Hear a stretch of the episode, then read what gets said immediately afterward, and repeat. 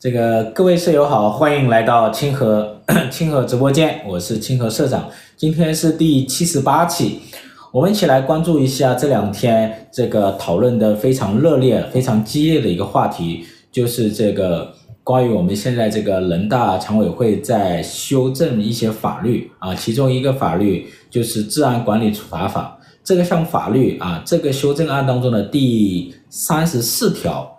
特别是第三十四条当中的第二和第三条款啊，受到了这个大家的一个热议啊，有一些人提出了质疑或者反对，呃，特别是这个法学界的一些教授啊，一些比较重量型的教授呢，也出来这个提出了反对意见。那 这项法律呢，是关系到很多人这个这个日常的一个生活的，所以呢，大家的关注度是非常高。那这是一项什么样的法律呢？我给大家看一下啊，就是。治安管理处罚法，治安管理处罚法，它这个修正案当中的第三十四条啊，第三十四条，呃，这一项是这样写的，就是有以下行为之一的，处五日以上十日以下的这个拘留，或者一千元、三千元以下的这个罚款；情节较重的呢，处十日到十五日的拘拘留，处这个五千以下的罚款。啊，以下啊，以下几种行为，其中呢，第二、第三条款有这么两种行为，大家可以听一下啊，在公共场所或者强制他人在公共场所穿着、佩戴有损中华民族精神、伤害中华民族感情的服饰、标志的这种行为，要被处罚啊。另外就是什么？第三条款。制作、传播、宣扬、散布有损中华民族精神、伤害中华民族感情的物品或者言论的啊，这个也也要和入罚，嗯，入罚入罚。那简单概括起来，这两条就是什么？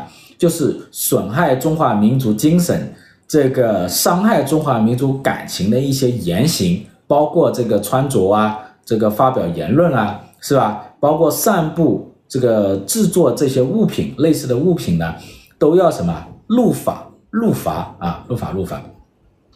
虽然这个入的不是刑法啊，但是治安管理处罚法，但是呢，这也是一种什么？就是民族感情伤害民族感情、有损民族精神这个入法，这个是比较罕见的啊，这是比较罕见的，就是关于精神还有什么这个感情方面的这个立法。这个是比较罕见的啊，就是现就是进入到现在这个社会，这个我记忆当中还有看一些法法学的一些啊一些教授啊，就是这么几十年了，好像还第一次吧啊，关于这方面的一个立法，这么几十年，以前都不太清楚啊，以前不太清楚。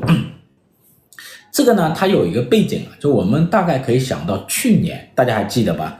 去年这一个苏州啊。他有一个这个女生，她穿着一个和服，是吧？在一个叫这个苏州的日式风情街，在那里穿着和服拍照，然后呢，警察就训斥她，是吧？然后呢，当事人就这个女孩呢，她就表示质疑，最后呢，这个警察以这个寻衅滋事罪，是吧？寻衅滋事，把她带到带到派出所啊进行调查，最后呢，这个事情被曝光了，舆论发酵了，这个当事人呢没有受到这个处罚。啊，没有受到处罚，但是呢，这个事情呢，大家讨论很激烈，因为当时这个寻衅滋事罪用在这个穿和服的这一种身上，他这个适不适当，就大家提出了很大的争议啊，很大的争议。然后呢，现在就出来一个专门针对这一种，比如说这种穿着有可能有伤害于民族感情、有损这个民族精神的这一种服饰。包括他的一个配饰啊，进行一个什么呃法律的一个约定啊，法律约定。所以呢，这个呢就是寻衅滋事，虽然感觉有有争议不恰当啊，但是呢，他现在呢就专门对于这个问题啊，对于这个伤害民族感情、有损民族精神这样一个做了一个法律的一个约定，大家觉得合不合适啊？合不合适？我们这里做个调查啊，就是认为。呃，伤民族感情是吧？有损民族精神，应该入法入罚的，呃，打个一啊。不认为或者反对的啊，不支持的反对的，帮我打个二啊。支持伤害民族感情入法入罚的，打个一，反对的打个二。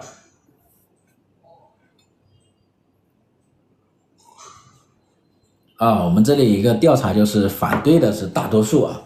啊，支持的呢好像看了三个、四个，支持的有三个啊、四个、五个啊，反对的是大多数，大多数。这个呢，我在网上呢看了一些言论，一些自媒体的也好，教授的也好，是吧？还有一些评论也好，这个质疑和反对的呢还是偏多，还是居多啊。这里呢，我收集了一些比较权威的一些观点啊。我毕竟不是法学教授啊，不是法学出身的啊。我收集了一个这个清华大学法学院这个劳东燕教授他的一个观点。这个观点呢蛮清晰的啊。首先，这个教授呢他的观点是这样的，就是反对意见，建议删除，就建议把这两条，就是三十四条第二三款删除。呃，这个这个他的理由什么呢？他理由大概有四点啊。第一点就是这个中华民族精神和中华民族感情，这个这个概念很含糊，是吧？它的内涵不好界定，这个这个很含糊啊，不好界定啊，这是一个问题啊。然后呢，它是由谁来界定，是吧？谁来界定？什么样的程序来界定？也是没有的，也是一个问题啊！哈，这是第一个。是吧？第二个是有损和伤害，这个也很难界定啊，是不是？比如说这个有损中华民族精神，伤害中华民族感情，这个有损和伤害是很难界定的，这个由谁界定？啊，它的界定的程序是什么？这个是比较麻烦的。你比如说这个穿和服算不算有损？是吧？这个这个中华民族感情，是吧？这个这个。呃，穿西服是吧？算不算？然后用苹果手机算不算？用三星手机算不算？然后用华为手机里面的安卓系统算不算？是吧？算不算？这个这个都是问题啊，是吧？这个都是问题。这个呢，比如说用比亚迪汽车里面的国外进口的原材料算不算？是吧？国外进进口的配件算不算？所以这个不好弄啊，是不是？这个包括用人民币，是吧？我们的人民币里面有日本的那个防伪专利，那用人民币算不算？用人民币算那麻烦了，是不是？那麻烦了，这就不好界定嘛，啊，所以这个呢就就很难去界定。另外一个的话就是什么叫有损？什么叫这个这个这个？伤害是吧？有损和伤害很难界定啊。比如说，大家比如说对面有一个人穿着西服是吧？我觉得他有损我的民族感情，是吧？但是呢，你不觉得？你不觉得他他穿西服很正常啊，是吧？或者对方觉得我穿西服很正常啊？但是呢，你觉得这个是吧？我觉得有损的，你你怎么怎么界定？嗯，没法界定，是吧？还有比如说这个剃短发算不算？是吧？这个短发呀，比如说以前这个。晚清末年、民国初年，有一些人去了西洋、去了欧美留学回来剃短发，剃短发算不算？是吧？这个大清时期是留辫子的呀，他把辫辫子短 辫辫子剪了，留留个短发，那不是学西洋的头发吗？是吧？这学欧美人的这种发型呢，这个算不算有损和伤害？有些人觉得受不了，应该留辫子，是吧？应该留辫子，那。是吧？这个也是一个问题，是吧？所以这里面好多了啊！你这个像比如说戴手表，这些算不算？所以呢，这个无限放大是矫情。问题是什么叫无限放大？也很好很难界定啊，是不是？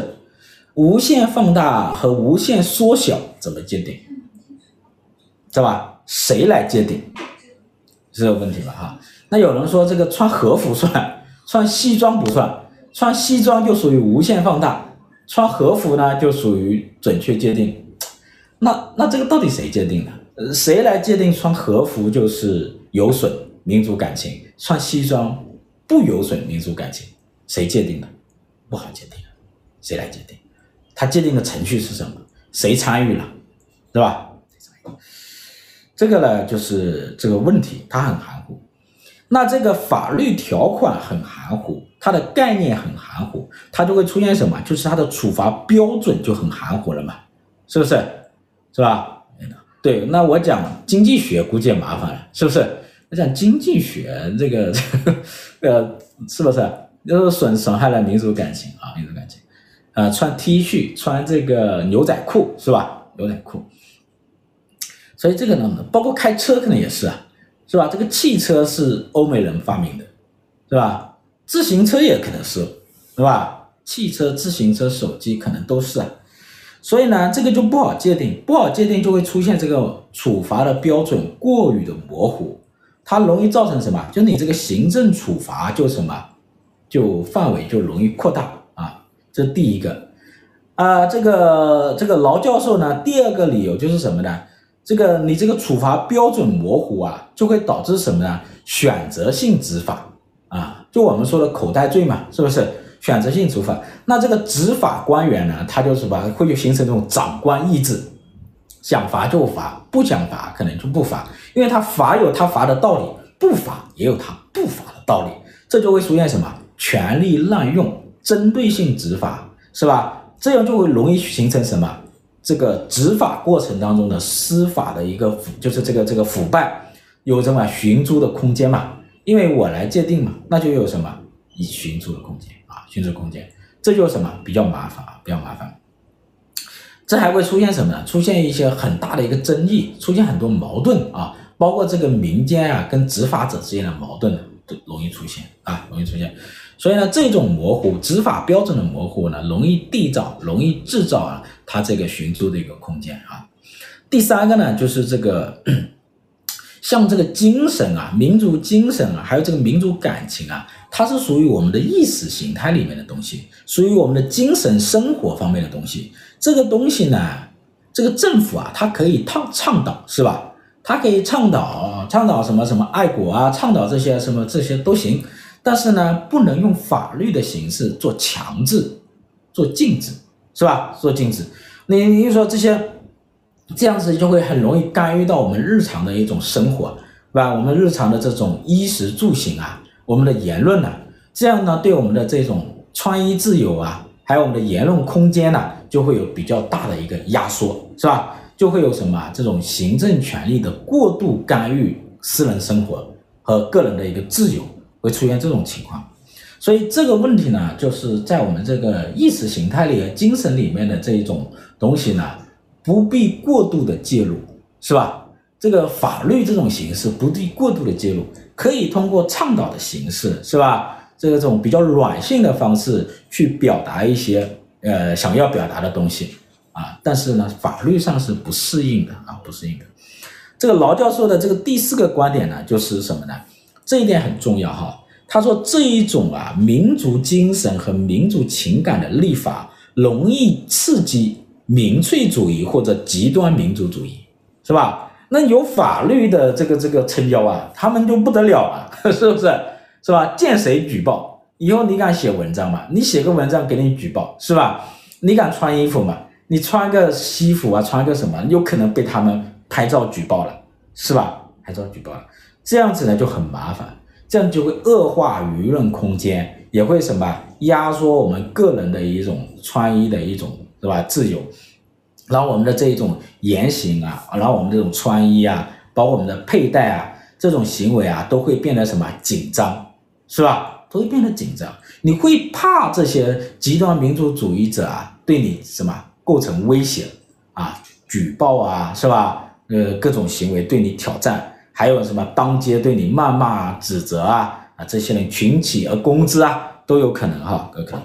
这个会加剧这个舆论场上的一些什么，一些一种一种危险啊，一一种一种对立，同时呢，它也会什么，对我们这个外交也不太利啊。就是这一种民族主义情绪，特别是极端民族主义抬头啊，它对外交也不太利，会形成国与国之间的容易的一个对立，然后在外交上呢，特别这种技术外交的空间啊就变窄啊，技术外交空间变窄，不利于改善什么国际环境啊。不利于改善环境，这一点很重要的，特别是我们现在啊，是要想办法改善国际环境，是吧？改善这种为这个贸易啊和对外的投资和交流啊拓展空间，要扭转现在这个中中国跟美国这种势头，是吧？更需要什么？这个专业的外交人员，技术外交呢，让他们去操作啊，让他们去去操作，给他们更大的一个空间啊，防防止这一种什么极端民族主义情绪去干扰这一种行为。现在的信息其实蛮透明的，就我们中国这个互联网上在讲什么，是吧？这个评论在评论什么，言论是什么样子的，这个情绪是什么样子的，他这个欧欧美国家的人啊，就是很容易就看得到，很容易在他们那里就就知道。然后欧美国家又是那种代议制政府啊，他们那这边的民意的对我们这边言论的反馈啊，很容易就会到他们国会里面去，到他们立法层面去。然后对我们的这种外交啊、国际环境就会形成很大的一个影响啊，大影响。所以这一点是蛮重要的啊，蛮重要的。所以呢，这里面呢就是涉及到一些这个这个 很现实的问题，就是关系到我们每一个人的这种穿着，是吧？每一个人的这一种言行啊，言行。然后呢，这个。关于这一种评论的话，这个中国政法大学这个赵宏教授啊，他也发表一个观点，他说啊，这个犯侵犯民族感情这一种是否应当入罪入罚，其实呢，法学上一直都有讨论的啊，就是一直是一种也有争论的啊。你比如说，这世界上有没有一些国家中关于这一种东西类似的或者类似的这一种叫情感呀这种东西立法有没有？比如说像这个德国啊，德国就会有针对纳粹方面的意识形态相关的言论和标识进行立法啊，有啊有，所以呢，这一种啊，一般来讲什么，就是说关于这一种侵犯民族感情的这一种立法，涉及到比较模糊的这种东西的立法，这个赵宏教授的观点是要慎之又慎，就是说不是不行，但是你的标准要极其的严格。定义呢要极其的清晰。他讲到一个一点，就是现代这个刑法一般以什么法益侵害作为权衡入罪入罚的一个标准。法益侵害，呃，目的就是借由什么法益为国家的惩罚权呐、实施的一个提供一个正当性的一个基础或者正当性的理由，筛除那些不需要或者不应该有法律惩戒的行为。什么意思呢？就是呢，你法你国家啊，你借由刑法或者行政处罚来禁止某一项行为啊，你要有什么为前提啊？以法益保护为前提。如果你没有法益保护为前提呢，就是对什么？你法律对个人的这一种限制，对个人自由的一种限制和干预，它就不具有正当性。这个理解就是什么？所谓法益呢，就是说法律保护的这个这个一种一种利益啊，或者一种权益。这个什么意思呢？这个意思很容易理解啊，就是这个罗翔老师啊经常讲的这个刑法应当什么遵循什么原则啊，就是这个罪刑法定的原则，就是法律界定的的罪，它纳入它范围之内，但是法律没有界定的罪不应该什么，不应该入罚啊，不应该入法入刑，就这个罗翔老师经常讲的一个观点，他说这个这个国家机器对个人。国家机器对个人具有相当的权威性啊，那个人在国家机器面前呢，是其实是很弱势的，所以呢，国家机器啊，对于个人的这一种限制、行为的限制和惩戒，应该慎之又慎啊，应该慎之又慎。所以这个刑法里面的这一种呃条款的界定、罪名的界定，应该非常的清楚的啊，所以这里面是很重要的。所以你这个我们我们这个国家就现代国家一个非常大的一个文明的一个进步是什么呢？就是消灭了或者消除了这个私人暴力权，就剥夺了私人暴力权，然后这个私人的这个暴力权、报复权和惩戒权呢，交给了国家，交给了这个公共组织，由国家这个公共组织啊来实行公审，是吧？比如说这个人杀了人，那人不要什么去私人报报复，你要去报警，然后警察逮捕他，然后呢进入法庭进行审判，法院进行审判，然后由国家这个公器对这个犯罪嫌疑人进行审判啊，进行审判。但是呢，国既然大家把这个权利让渡给了国家，让渡给了这个公共机构，然后这个公共机构有享有了想拿到了这么强大的一个什么这个这个惩戒权，那就需要什么慎用这个惩戒权，是吧？慎用这个公共权利，这一点是很重要的啊，非常重要的。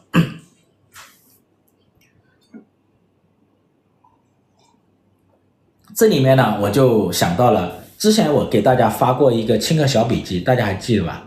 啊，大家是否记得？就是关于这个，就是我写的这个熊培云老师讲到的三种限制政府权力的方式，其中当中的有一种就是这个贡当时提出来的，以权力限制权利。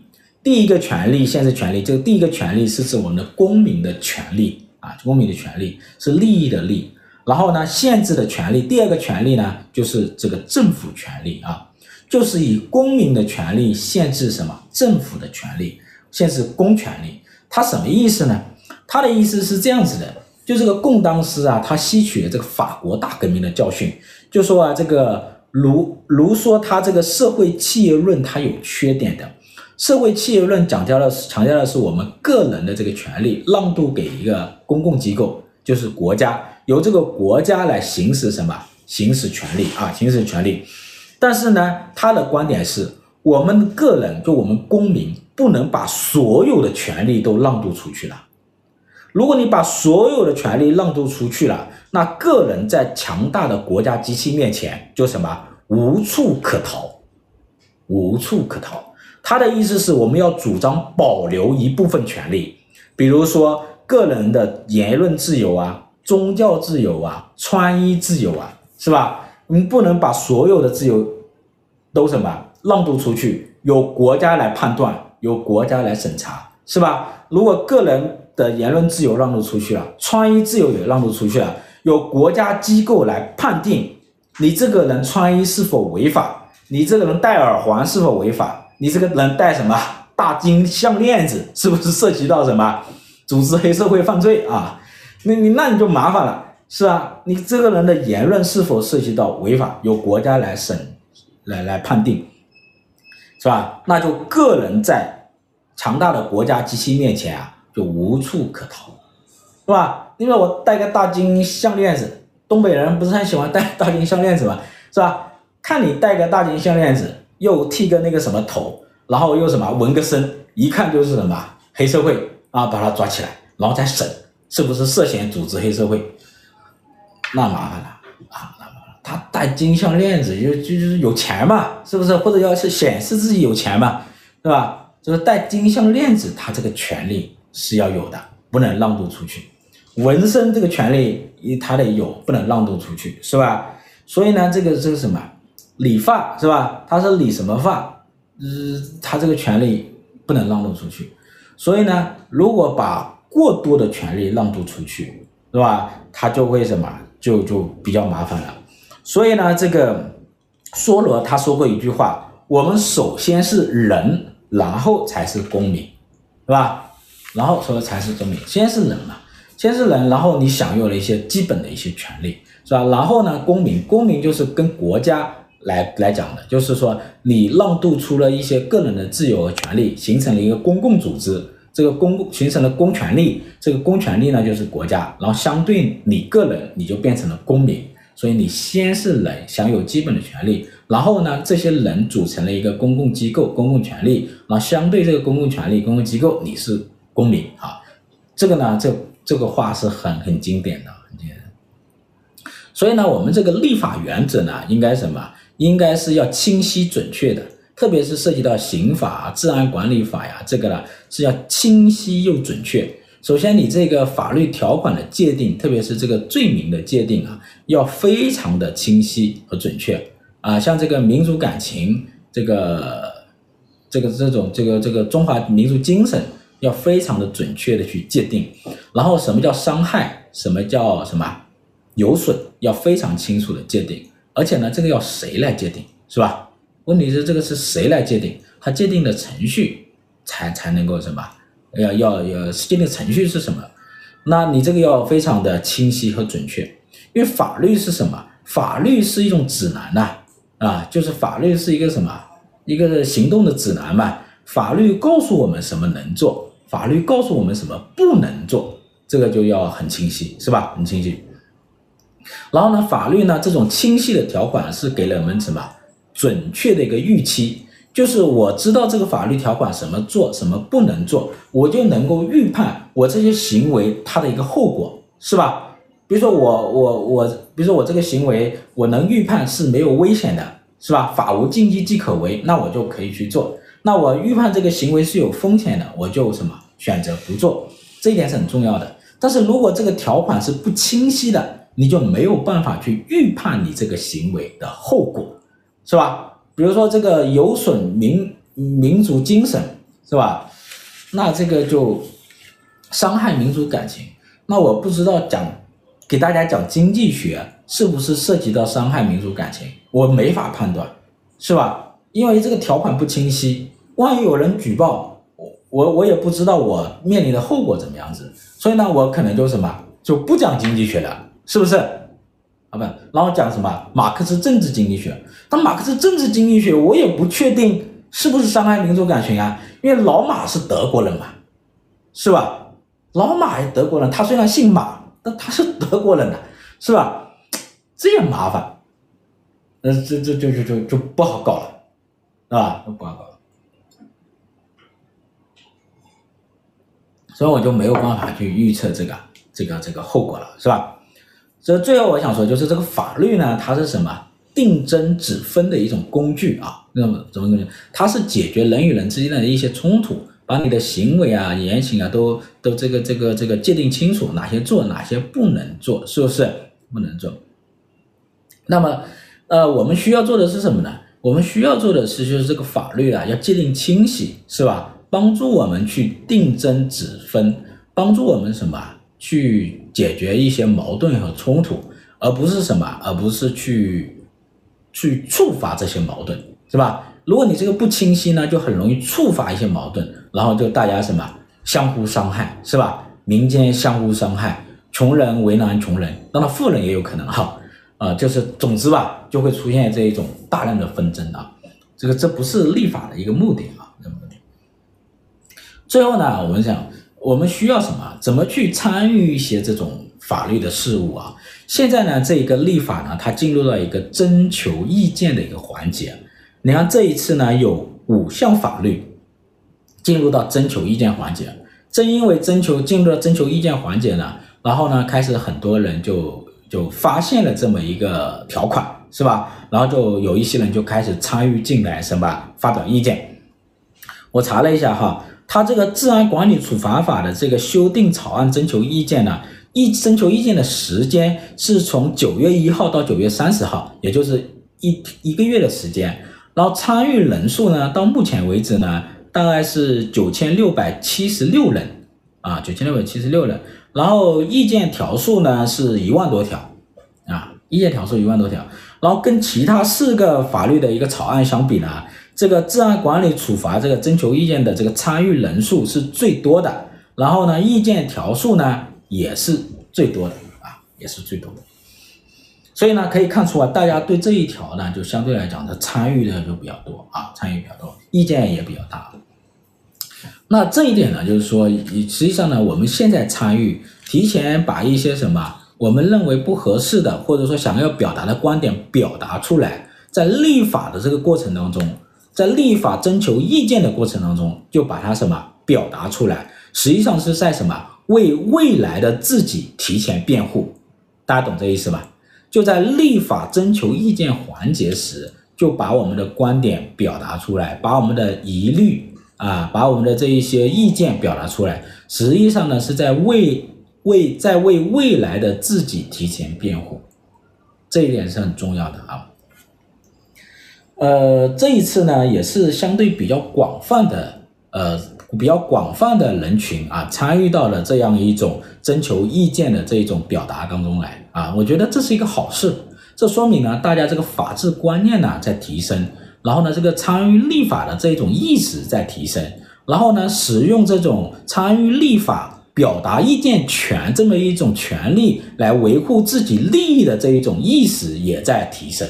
是吧？也在提升，这个是好事情啊。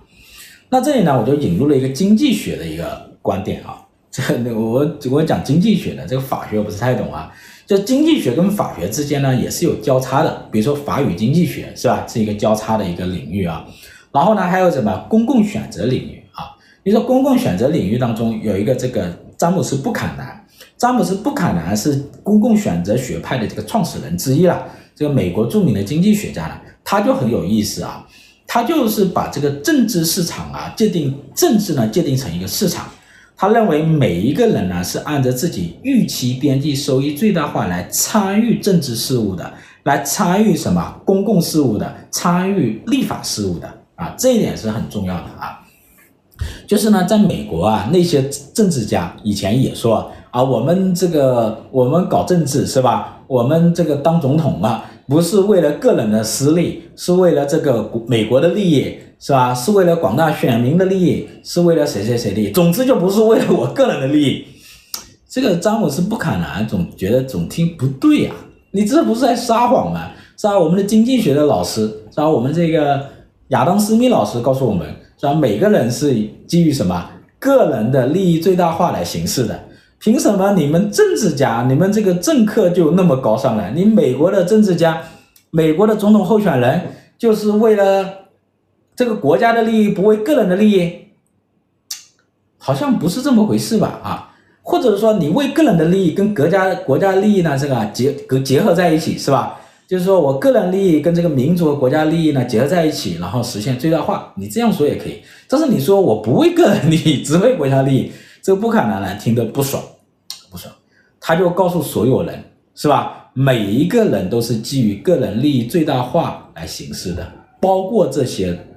议员包括这些州长，包括这些总统以及他的候选人。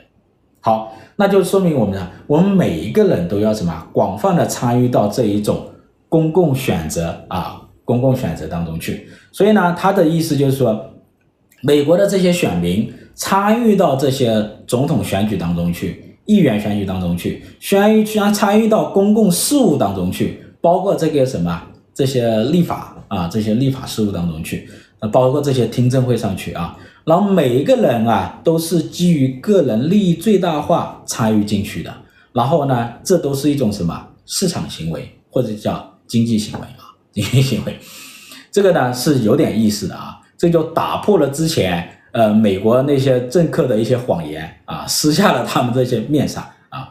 那你都都归我扯淡，不要说你代表我的利益，或者说你为这个国家利益，你放心吧，你们不用参与，是吧？我我说的就是为了国家的利益啊，我说的就是为了你们的利益啊，这是最大化的，所以你们不用参与，不可能说不行，这样就是大家都要参与，每个人都要为自己的利益啊去参与公共事务啊，所以不可能就当时是这么给他们这个美国的这一些选民啊说的，所以呢，他开创了一个。学派叫公共选择学派，是吧？根据什么？基于个人利益最大化啊、基于这种经纪人的假设，参与到这一种公共事务当中去啊。所以呢，他把政治看成是一种市场，是吧？把参与公共事务的行为看成是一种经济行为啊，这是非常了不起的啊，非常了不起的。所以呢，他后面呢又搞出一个经济学，叫做宪政经济学啊，他的意思是。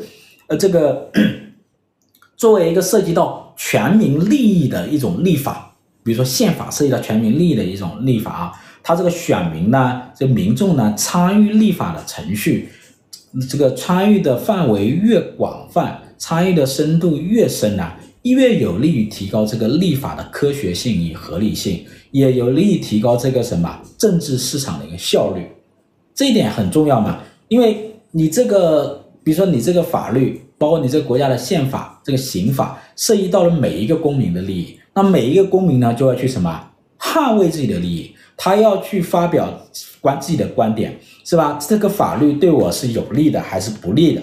这个法律呢，哪一些我是支持的，哪一些对我不利的，我是反对的啊？所以呢，他要什么？呃，他要表达出来，每一个人呢要参与进来，这样子呢，不可能认为参与的人越多，是吧？他的这个法律的科学性和合理性就越越越啊，就是越合理啊，然后呢，这个效率就会越高，它代表的更多的人的一个利益啊。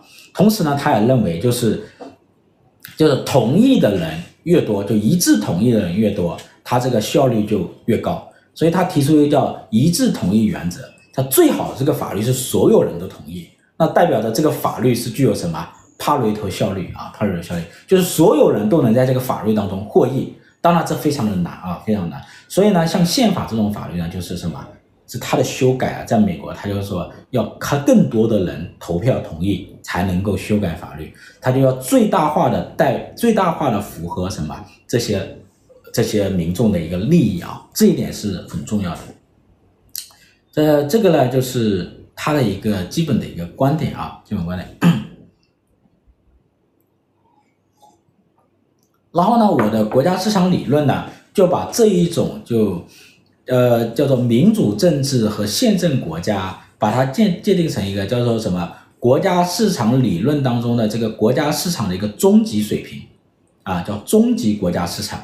啊，就差内部这个这个是内部的政府、内部的政党，它已经形成了竞争，然后呢，联邦政府也形成了竞争，然后法律呢的的这这个立法以及它这个公共事务呢，也有广大的选民参与了，也形成了一种内部的一个竞争市场，所以这个是国家市场理论当中的一个国家市场的终极水平啊啊，终极水平。那它的高级水平呢，就是什么？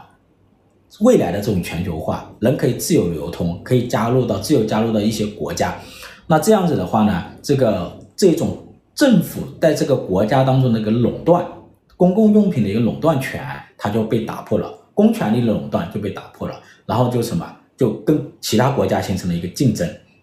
那这样子，这样的政府呢，垄断性的政府呢，就变成一个什么对外的竞争性的政府，这样的效率呢是最高的啊，就进入到了国家市场的一个什么高级阶段啊。所以今天呢，我我就在这个呃，在这个清河小笔记里面，在收尾的时候我就写了这一点啊。今天清河小笔记呢写的是这个奥尔森的这个流扣和做扣啊这么一个理论。奥尔森认为这个流寇呢。转为做寇呢，就代表着这个国家的一个诞生。但我补充一句，就代表着什么？国家市场的一个初级水平啊，就是初级国家市场的一个诞生啊。所以呢，这个呢，我是我是顺着这个思路下来的。然后我国家市场理论呢，也从这个奥尔森的这个做做扣和流扣理论当中啊，获得了一些启发啊，一些启发。所以呢，我就把这个跟我们的小笔记呢做一个。这个这个结合啊，然后呢，我也从这个初级的国家市场到高级的国家市场呢，来解释奥森说的这个什么看不见的左手，最后到什么看不见的右手啊。我觉得他这个看不见的左手呢，这个描述呢很有意思啊，很妙啊。呵呵，所以呢，这个呢，嗯，这个呢，你们看一下清河小笔记，好吧？啊，清河小笔记，好吧？那我就讲到这里了，好吧？